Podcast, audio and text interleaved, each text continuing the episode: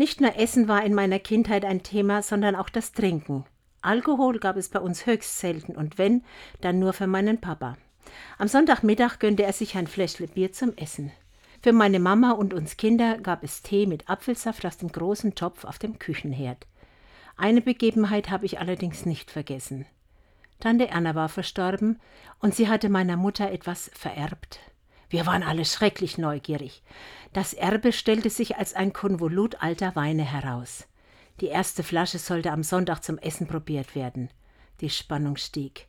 Was hatten wir nicht alles von altem Wein gehört? Mit einem Brust versuchten wir die seltene Gabe und einheitlich verzogen wir das Gesicht, um den Weinschatz wieder auszuspucken. War der eklig.